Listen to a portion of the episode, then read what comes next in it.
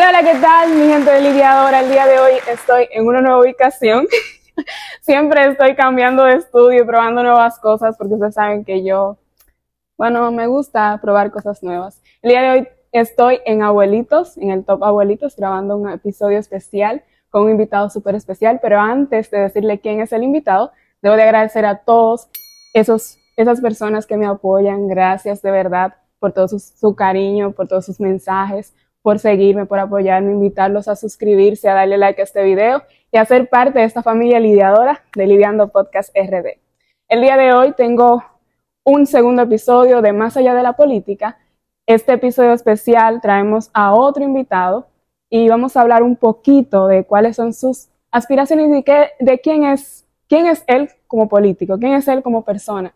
Queremos saber porque ustedes saben que para mí la gente, un buen político es primero un buen ser humano. Así que el día de hoy tengo a un político que él es abogado, un apasionado del comercio, le encanta trabajar con emprendedores, me enteré por ahí, y es una persona, un aspirante a regidor por Tenares. Bienvenido, Almi Herrera, ¿Cómo te sientes? Muy bien, gracias Lidia. Un placer que me des la oportunidad de llegarle a tu público. El placer es mío que hayas tomado como referencia este, este canal de YouTube y este proyecto que hago con muchísimo amor para transmitir un poquito de quién eres tú como persona. Y a mí me encanta conocer gente, así que yo estoy súper emocionada. Sí, ya mencionaste que a mí me encanta lo que son los emprendimientos y ver gente con inquietudes nuevas. Cuando me dijeron de este proyecto, yo dije, si yo estoy y quiero proyectarme, quiero proyectarme a través de nuevas propuestas, no solamente lo tradicional. Gracias, de verdad que para mí es un placer también poder tenerte aquí, poder tener gente que me apoya, como por ejemplo hoy tengo otra persona que me apoya mucho, que es Dani, que está haciendo de, encargado de cámara y me ayudó mucho con el set, así que gracias Dani por tu ayuda, de verdad que es muy importante y a Eury, que como siempre accede a que podamos grabar en su espacio. Gracias, Eury. No puedo dejar de agradecer, ¿verdad?, a la gente que apoya este proyecto. Almi, vamos a conocerte un poquito más a ti. Tú eres abogado de profesión, pero ¿cómo nace la pasión de Almi por la política? Eh, bueno, yo vengo de una familia política. Mi padre fue eh, parte de lo que le llaman el Consejo de Dirección Municipal del PLD también tenía participación en la parte provincial. En, a principios de los años 2000, producto de situaciones políticas, se alejó, pero siempre las inquietudes políticas se quedaron en lo que era la familia. Nosotros hablábamos de política como habla de pelota. Oh. Ahora viendo el rumbo que ha dado el mundo a nivel general, de lo que es que se están debatiendo más ideas, menos ideologías, eh, dije, vamos a aprovechar que los regidores ahora accidenten por voto directo, que me va a dar la oportunidad de presentarle mis ideas a mis vecinos, a mis amigos, a mis allegados dentro del municipio de Tenares y si las son valoradas, pueda quizás llegar a ser regidor. Sí, realmente creo que en esta generación, bueno, estos años de, de campaña, he visto muchos jóvenes eh, lanzándose a la política y la verdad que eso es muy refrescante porque la política necesita un poco de la juventud, de que la juventud también se integre. Almi, pero tú eres abogado y tú me, mencionabas que te eres un apasionado de comercio. ¿Cómo nace esa relación entre la abogacía y el comercio y por qué realmente tú te gusta apoyar emprendedores?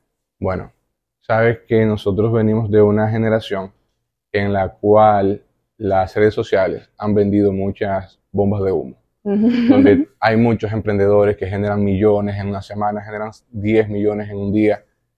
Y no es tan simple como eso, porque en el derecho uno sabe que hay muchas permisologías, hay muchas legislaciones, eh, dinámicas sociales y económicas que entran en juego. Eh, mis hermanos en Estados Unidos emprendieron. Aquí yo vengo de una familia que son la mayoría médicos. Tengo una tía que es Lolin, que intentó entrar en lo que es el sector y ver cómo uno, por no asesorarse legalmente, puede cometer muchos errores, me hizo a mí llegar a lo que es lo que yo amo, el derecho y el emprendimiento. Y estoy ejerciendo mucho ahora lo que es el derecho comercial. Obviamente está un poquito en pausa por el asunto político, pero yo amo mi carrera y lo que hago en el día a día. Yo creo que es una combinación bastante peculiar lo que es el, el derecho y el comercio. No había visto un abogado todavía que se dedicara a esas dos partes como un todo, pero realmente me gustaría que expliques un poquito, ya que estamos en un, canal que es informativo y que te tratamos de educar, ¿verdad? Que le, dijeras, le digas algo a esas personas, por ejemplo, que creen que todo es así tan, que no están sujetos a leyes, las cosas que hacen en redes sociales, por ejemplo, crear contenido o exportar sus negocios en las redes sociales. ¿Cuáles serían esas leyes que deberían de tener en cuenta? Bueno, básicamente eh, la que yo le diría a todo el mundo que odian, que son las, las regulaciones tributarias.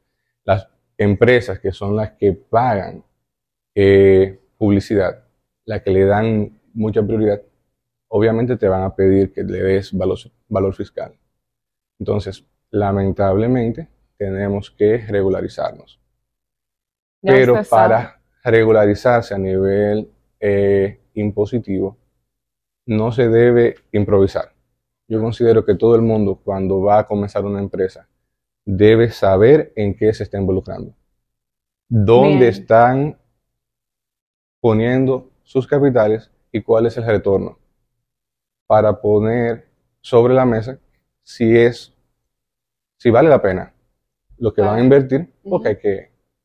Realmente creo que ahora mismo hay mucha gente que está creando y se olvidan de las leyes, pero qué bueno que tú lo mencionas. ¿Quién es Almi fuera de el político, el abogado, el comerciante? ¿Quién es como persona?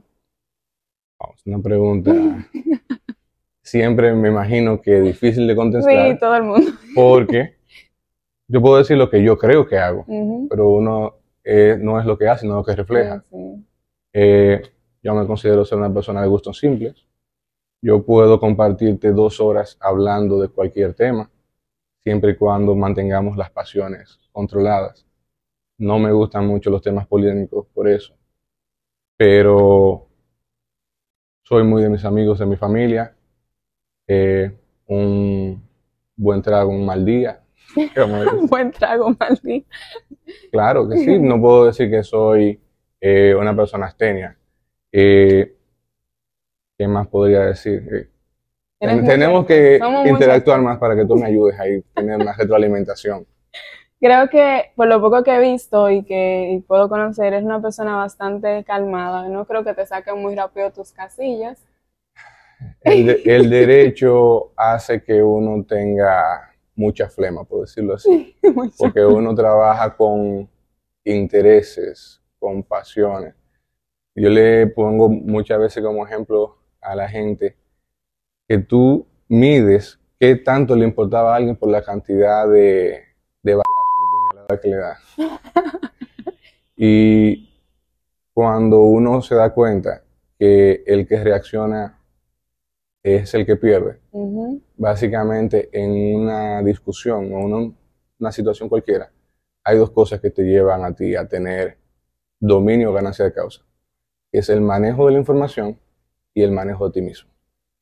Creo que el manejo propio es lo más importante, o sea, saberse manejar. Almi, pero ya me dijiste que te encanta compartir con tus amigos, creo que eres un joven y por eso no tiene nada de malo. Entonces me dice que también te gusta hacer mucha chercha y coro con tus amigos. ¿Cómo son esas situaciones? Bueno, tú y yo tenemos un amigo en común que es Oliver Vega. Él podría decirte, yo soy de las personas que me siento y comenzamos hablando dos personas. Se van sumando diez personas y acabamos hablando de lo que diga el grupo. Nosotros podemos hablar de política tanto como hablar de, de amores, hablar de novelas, de lo, de lo que llegue en el momento. Realmente eres un hablador entonces. Sí. No, no, no. Eso, suena como que... No, no, te digo que te gusta conversar, un conversador. Voy a cambiar la palabra. No, porque ser un hablador. Fue un chiste, como- no te lo personal. u- uno lo, lo- lo va mutando, el hablador se va metiendo a hablador. Sí, pero era para que, para que te calmaras. ¿sí? Ah, pero sí, a mí me gusta escuchar, conocer gente nueva. Por eso yo digo que tú me puedes ver a mí hablando de, de pelota, de Fórmula 1, que se puso muy de moda hace un par de años, y en el cual todavía yo no entiendo mucho, pero puedo durarte una hora hablando de eso. ¿Y de qué tú vas a hablar si no entiendes mucho? Escucho, Ah, interactúo, pregunto. Por eso creo que, que me siento tan cómodo hablando, porque soy un- una persona que practica lo que es la escucha activa. Ok. Te gusta preguntar mucho, entonces. Exactamente. Y Bueno. procesar lo que me dicen. Me siento identificada. Claro. Siempre estoy preguntando, soy muy preguntona. Eh, pero Alvin, tú, a mí me encantaría, siempre me gusta hacer una anécdota de algo que te haya pasado divertido. Pero antes de que tú me hagas una anécdota, yo quiero saber con qué lidia Almi en su diario vivir. Bueno, tú me acabas de decir el nombre. Yo estoy contando aquí, tú me has dicho Alvin, Albi, Almi. Mi nombre es súper sencillo, es A-L-M-I, Almi, Almi, pero nadie lo dice bien. Eso es con algo que yo lidio todos los días. no lo digas. Todos los Ya días. no te quillas, tú, pero antes se quillaba, No. no. Ya yo básicamente, ¿cómo te llamas? Almi. Me Alvin. Les respondo y sigo que Sí, fluya. que sí, como te quillas. Si, si salimos a eso, después cuando lo veo escrito por ahí, digo, está mal escrito. Entonces tú eres el que en el liceo le escribían siempre el nombre mal. Almi. Y los certificados, ¿te lo escribían bien o no? No, o sea, es que ya eso uno lo manda en una lista y siempre van ahí. Y el nombre es bastante fácil. Entonces un premio, ¿no te ha pasado que te han dado un premio y te han puesto el nombre mal? Bueno, una anécdota graciosa. Eh, la abuela de mi esposa, eh, doña Iris Tejada, la adoro, ella me adora, me hizo un regalo de dos pañuelos y dicen Army con R. Y yo los vi, los tengo, los uso porque me gustan, pero me duele verlo Sí, el escrito Army. mal. O sea, es como ARMY. Tú sabes que hay Eh. un, un grupo que se llama ARMY, que son fan de, de BTS. Entonces tú eres ARMY también. Fan de BTS. Wow. Es- es- yo, creo que tú no sabes, pero es una banda de K-pop eh, coreano. No. Entonces, de la, de la generación más joven. Yo tengo una- pasa yo estoy una sobrinita, eh, Larisa Yamile, que es fan de, no. incluso sabe muchos términos en coreano, porque eso es una cultura completa. Y sí, de tanto así que yo formo parte de- indirecta de un club, de un fan club, me hace sentir especial. Y hasta el nombre lo tienes por ahí grabado en un pañuelo. Claro, Army. Army. No Bueno. puedo, no puedo. ¿Con qué lidia un abogado comerciante? ¿Hay alguna anécdota que tú puedas contar de lo que te pasa? Eh, en el comercio es que la gente piensa que el abogado es una corbata y un saco. Muchas veces yo me levanto y tengo que lidiar con el día a día de recibir un, un pedido, despachar un pedido y voy con ropa sport y de ahí salgo y me dicen, licenciado, ¿usted dejó el derecho? Y yo, no, yo lo tengo aquí. Yo no lo guardé en el closet, yo lo, lo- lo guardé aquí. Sí, eso, de las cosas que más la gente eh, tiene. Yo digo que el dominicano no es racista, pero tiene una facilidad, no para estereotipar. Tiene unos estereotipos muy claros de lo que debe ser Sí. un médico, lo que debe ser un abogado, lo que debe ser un, Oh, doctora. Exactamente. Si tú eres, por ejemplo, te manejas en lo que no son los medios, podcast, publicidad, tú tienes que ser extrovertido y resalido. Es muy real. Sí, sí, Exacto. puedo decirlo. Los estereotipos Tengo muchos colegas comunicadores que son tímidos. y- Yo misma me he impresionado. Lo siento porque yo soy extrovertida, entonces como que encontré un comunicador tímido. y es lo mismo que dicen, todos los abogados tienen que ser tigres. Pero también el tigueraje que tenemos como concepción es un estereotipo y un prejuicio. O sea, tú puedes ser una persona habilidosa, que no se le escape nada, y no necesariamente capitalizarlo eso para hacer daño. Que es lo que uno ve aquí como tigueraje. O si estamos cinco personas y alguien va a poner menos en un serrucho, el abogado tiene que hacer eso. No, tú puedes coger y dejar. No, no, abogado tenía que ser. Exactamente. No, es que el abogado tiene que discutirlo todo. Ok, no siempre tiene que tener argumentos. Y ¿Y cómo que tú no sabes de eso? ¿No te han dicho a eso? mí me da una cosa cuando quieren que yo me acuerde de todos los artículos. No te acuerdas. Y yo digo, mira, yo sé dónde están. Incluso mi frase favorita en el derecho es, estas son mis conclusiones, denme un plazo para depositar un escrito justificativo de mis argumentos Claro. y ampliatorio. Sí, porque Eh, imagínate. Porque qué fácil. ahí ya yo me siento con la ley, yo voy al articulado y lo pongo ahí. Magistrado, lo que yo le dije está en este artículo. Sí. Pero ya, si yo me aprendo cada artículo de cada cosa, me voy a volver como una computadora que siempre va a tener como un... Dis- una- preparado para No, disparar. pe- pensando, loading, loading, loading. Cargando. Exactamente. Cuando uno realmente lo que ejerce es reaccionando. Tú me dices algo y yo, no, tal ley dice tal cosa, yo te lo respondo. Ubicártelo precisamente donde está. Para eso va el escrito. Y el derecho se ejerce así. Por lo mismo que dije, mucha gente considera que lo que se ve en las películas, lo que se ve en las redes, lo que se ven en los titulares, porque si yo voy a una entrevista que sea meramente de derecho de un caso que yo esté llevando, yo voy preparado a responder. Claro. Pero ahora tú me dices a mí, Almen, ¿cuál es la ley que regula X o Y situación?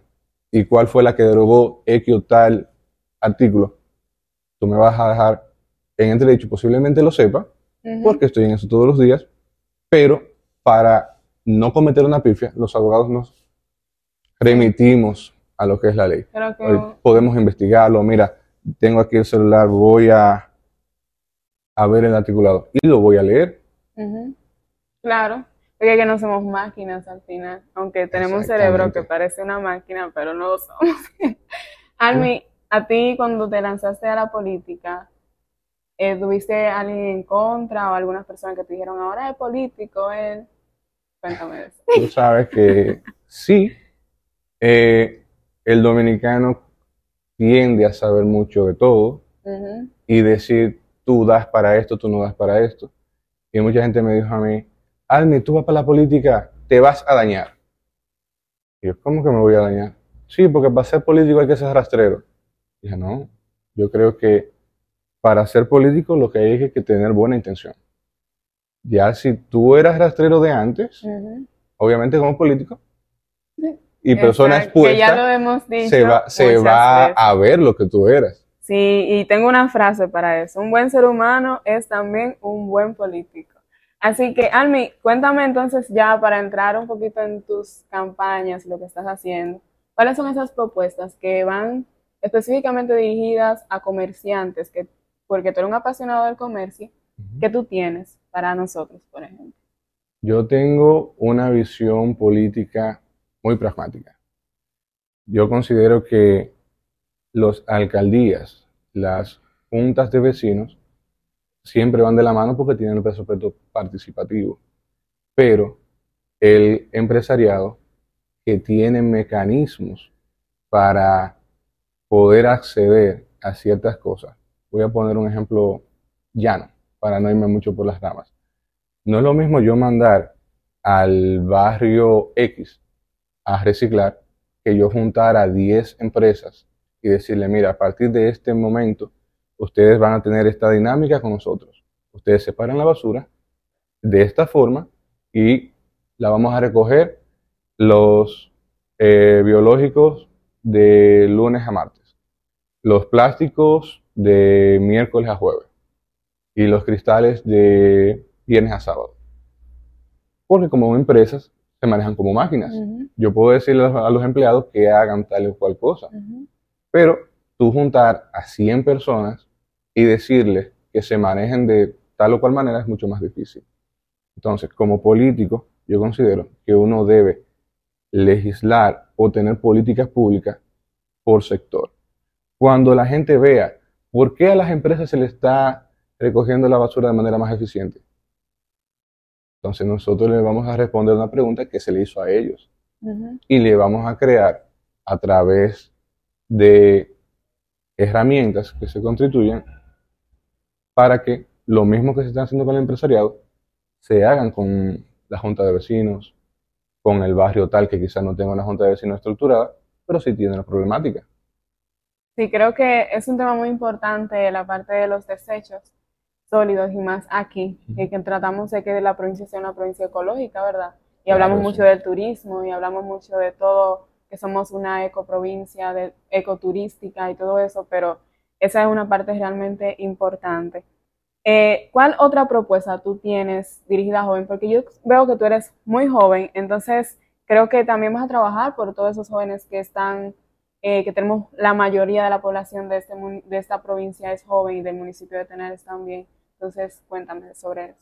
Mira, la juventud necesita espacios de desarrollo y tener las herramientas para poder desarrollar cualquier inquietud que tenga.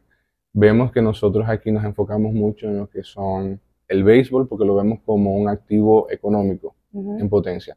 El básquetbol porque ya es parte cultural de nosotros. Pero aquí tenemos eh, lo que son las artes marciales, ping-pong, eh, voleibol, que no se están dando espacios para que las personas que lo quieran se desarrollen.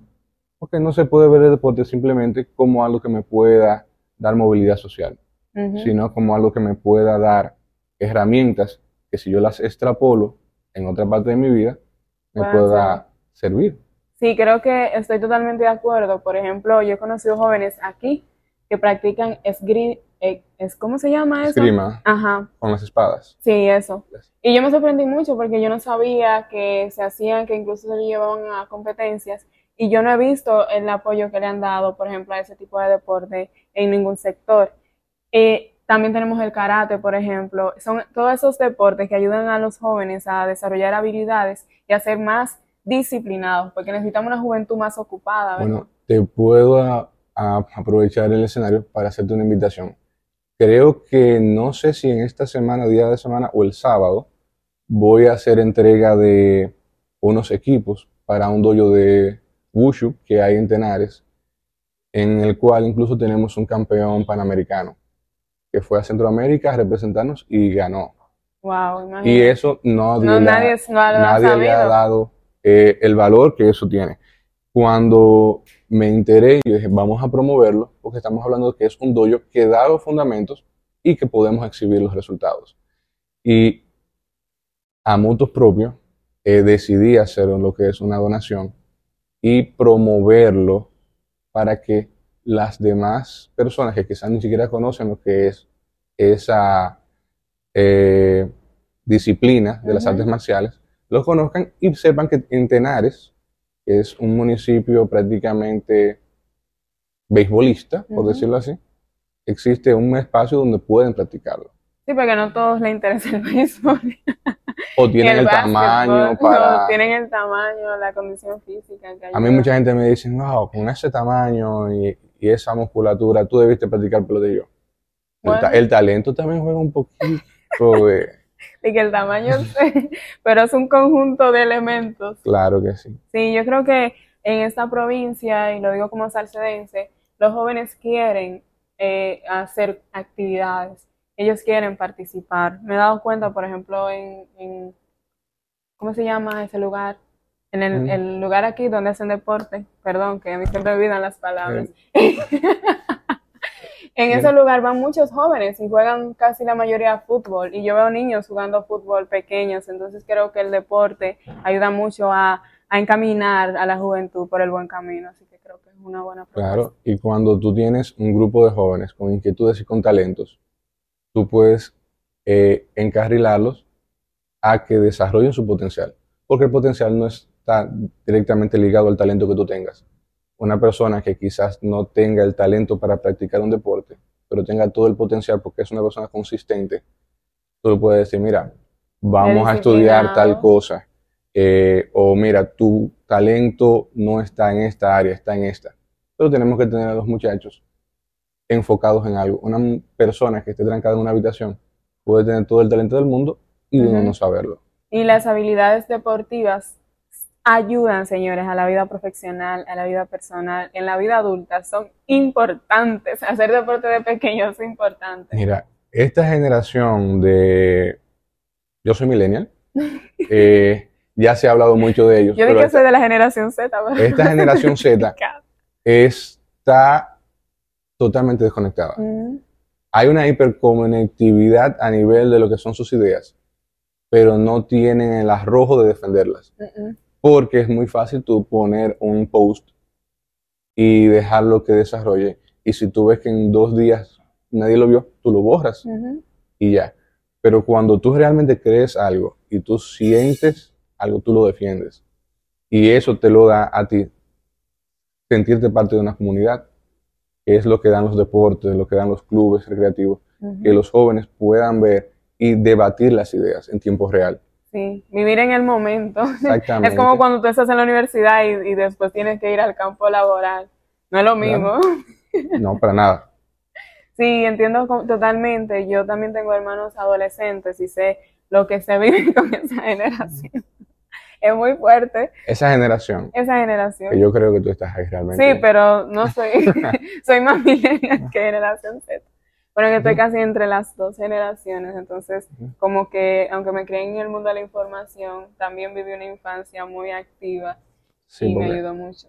realmente a nosotros vivir en un país con un estilo de vida un poquito más relajado nos permite tener las herramientas de una generación que sigue, pero todavía capitalizar las cosas buenas de la generación que anteceden. Porque cuando eh, yo comencé a, a tener inquietudes académicas, en Inglaterra, para principios del siglo XXI, se hablaban de los nini. Ni, Eh, ni son esto, ni son No, que, que ni estudian ni trabajan. Pero ni son esto ni son lo otro también puede ser. en el- Lo ni son. Pero Eh, yo recuerdo que en Elisa hablaba mucho de los ninis. Yo tenía miedo de ser una nini. Pero Ni ese, ese lo- problema eh, nosotros lo estamos viendo aquí ahora, con los famosos eh, segmentación de popis y guaguaguá. Para mí, el que tiene tiempo de saber si es popi o guaguaguá es un niño. Porque una gente que tenga oficio no está pensando No en pensando en eso. Es verdad, yo no lo había visto así, pero sí. Si tú lo ves así, Ujú. ¿qué es un popio, qué es un guaguaguá? ¿Es un nini rico o un nini pobre? Es básicamente eso. Y esa es la mejor definición, de verdad que sí. La voy a tener súper en cuenta cuando voy a, incluso quiero hacer un post. Da- date cuenta que cada vez que se habla de ese tipo de cosas, cuando tú hablas con alguien que más o menos piensa y dice, yo soy un popi guau. ¿Por qué? Porque saben que en ninguna de las dos extremos de- del espectro puede sentirse como que eso es algo bueno. Yo no sé ninguna de las dos, nunca me Y definí. mira que te dije yo quería algo que me hiciera esto viral y ahora me estoy arrepintiendo de lo que acabo de decir. Porque eso lo pienso, pero nunca pensé decirlo en frente de una cámara. Bueno, está grabado. y yo lo voy a subir, lo siento. Bueno, Te pido disculpas de como, antemano. como político, a los pop y los guaguá quiero que voten por mí. Voten por él. Bueno, eh, Almi, algo que te haya pasado que tú puedes decir que ha sido una de tus mejores experiencias en la vida. Porque hay que hablar de las cosas Mm. buenas también. Una- Son muchas al parecer, está pensando mucho. Sí, yo soy una persona bendecida por Dios. Y mira que no soy mujer ni estoy buena, pero he tenido Ay, no, muchas. Eso también. ¿Mm? Nada, sí, continúa. Eh, yo puedo decir, mira, eh, yo tengo una hermosa familia ampliada, vengo de una familia nuclear con muchos valores. Eh, mi familia nuclear, la que estoy luchando y creando junto con mi esposa también, eh, es mi orgullo. Yo tengo una hija preciosa que no puedo decir que tenga eh, algo más que compita con eso, pero son muchas cosas. O sea, mi familia, la que estaba, la que está, la que viene, es lo que me hace a mí sentir más pleno, lo que me da más felicidad. Qué bonito. Entonces eres un una persona familiar. Creo que el que diga lo contrario tiene que venir a decírmelo aquí en mi cara. Y que parece aquí si usted cree que no. Almi, ¿por qué tú crees que la juventud casi no se integra a la política en este municipio? Eh, bueno, nosotros tenemos una estructura política muy cerrada. Incluso podemos ver que los actores políticos siguen siendo los mismos. Cuando vemos eh, la cartera de candidatos a alcalde, eh, me siento bien que Tenares tenemos dos personas aspirando a la alcaldía que son jóvenes. No llegan creo que a 35 años ninguno de los dos. Pero también tenemos al candidato del PLD, que es una persona que ya tiene varios procesos aspirando. Y cuando vemos ese tipo de cosas, podemos sacar que las generaciones que van subiendo sienten que la política es algo que se da por sentado. Es así y no se puede mutar. Este proceso eh, nos da la oportunidad, como todo el mundo va a acceder al voto directo, los regidores tienen que buscar sus votos, los alcaldes tienen que buscar sus votos, los diputados, senadores y el mismo presidente eh, han hecho que jóvenes como yo entren a la política dando ideas y propuestas. Y que se la den a la, población directamente. Incluso yo siento que gane o no gane, voy a marcar un antes y un después, porque ya como actor político voy a seguir formando parte de lo que es el día a día político y demostrarle a los jóvenes que mis ideas no están eh, superditadas a lo que son los intereses del establishment. Si yo creo que algo puede ser mejor que problemas que tienen 30, 40, 50 años, aunque sea con una pequeña eh, acción diaria, pueden tener algún tipo de resolución, aunque sea en un año. Sí, creo que marcar estas elecciones van a marcar un referente en cuanto a los jóvenes, porque imagino que hay muchos jóvenes por ahí con deseo de, lanzarse a la política, pero piensan que la política es para gente mayor y gente adulta. Con mucho talento. O que creen que sus ideas se van a ver como muy irreverentes, o que van a ser censuradas en ciertos círculos. Pero ahora yo hago incluso un llamado a todo aquel joven que considere que tiene una muy buena propuesta, que se acerque a mí, que me la diga, que quizás no se queme políticamente, pero que diga que, qué es lo que cree, qué quiere y que luchemos por ellas. Porque no es cierto que las cosas no se puedan resolver. Así es, creo que la juventud ya está dando a demostrar, no solamente en esta provincia, sino nacionalmente, que hay muchos candidatos jóvenes, que la política no es ni para viejos ni para jóvenes, es política y todos tienen derecho a ser parte de ella. Hazme un mensaje final para toda esa gente maravillosa que te está viendo y te van a apoyar. Eh, bueno, ¿qué puedo decir? Que este podcast lo apoyen, que le den muchos likes, que lo compartan para que este mensaje y este tipo de espacios lleguen a muchos más jóvenes. Gracias, Almi, de verdad, mira, digo tu nombre bien para que no te quejes. Tengo rato, Almi. Gracias por venir, de verdad que sí, para mí es un placer poder escuchar tus propuestas, poder escuchar quién eres tú como ser humano, transmitirlo a un público joven que ve este tipo de contenido y que hay muchos jóvenes buenos. Yo creo que la juventud no está perdida, como dicen por ahí. Hay mucha gente que dice que la juventud está perdida, pero creo que las latas vacías hacen más ruido y por eso creemos que la juventud está perdida, pero ahí los buenos no estamos haciendo ruido, estamos cada quien trabajando en lo suyo, ¿verdad? Así, que gracias, suscríbanse a este canal, denle like a este video y nos vemos en un próximo episodio. Sigan lidiando con la vida que es muy bella. Bye.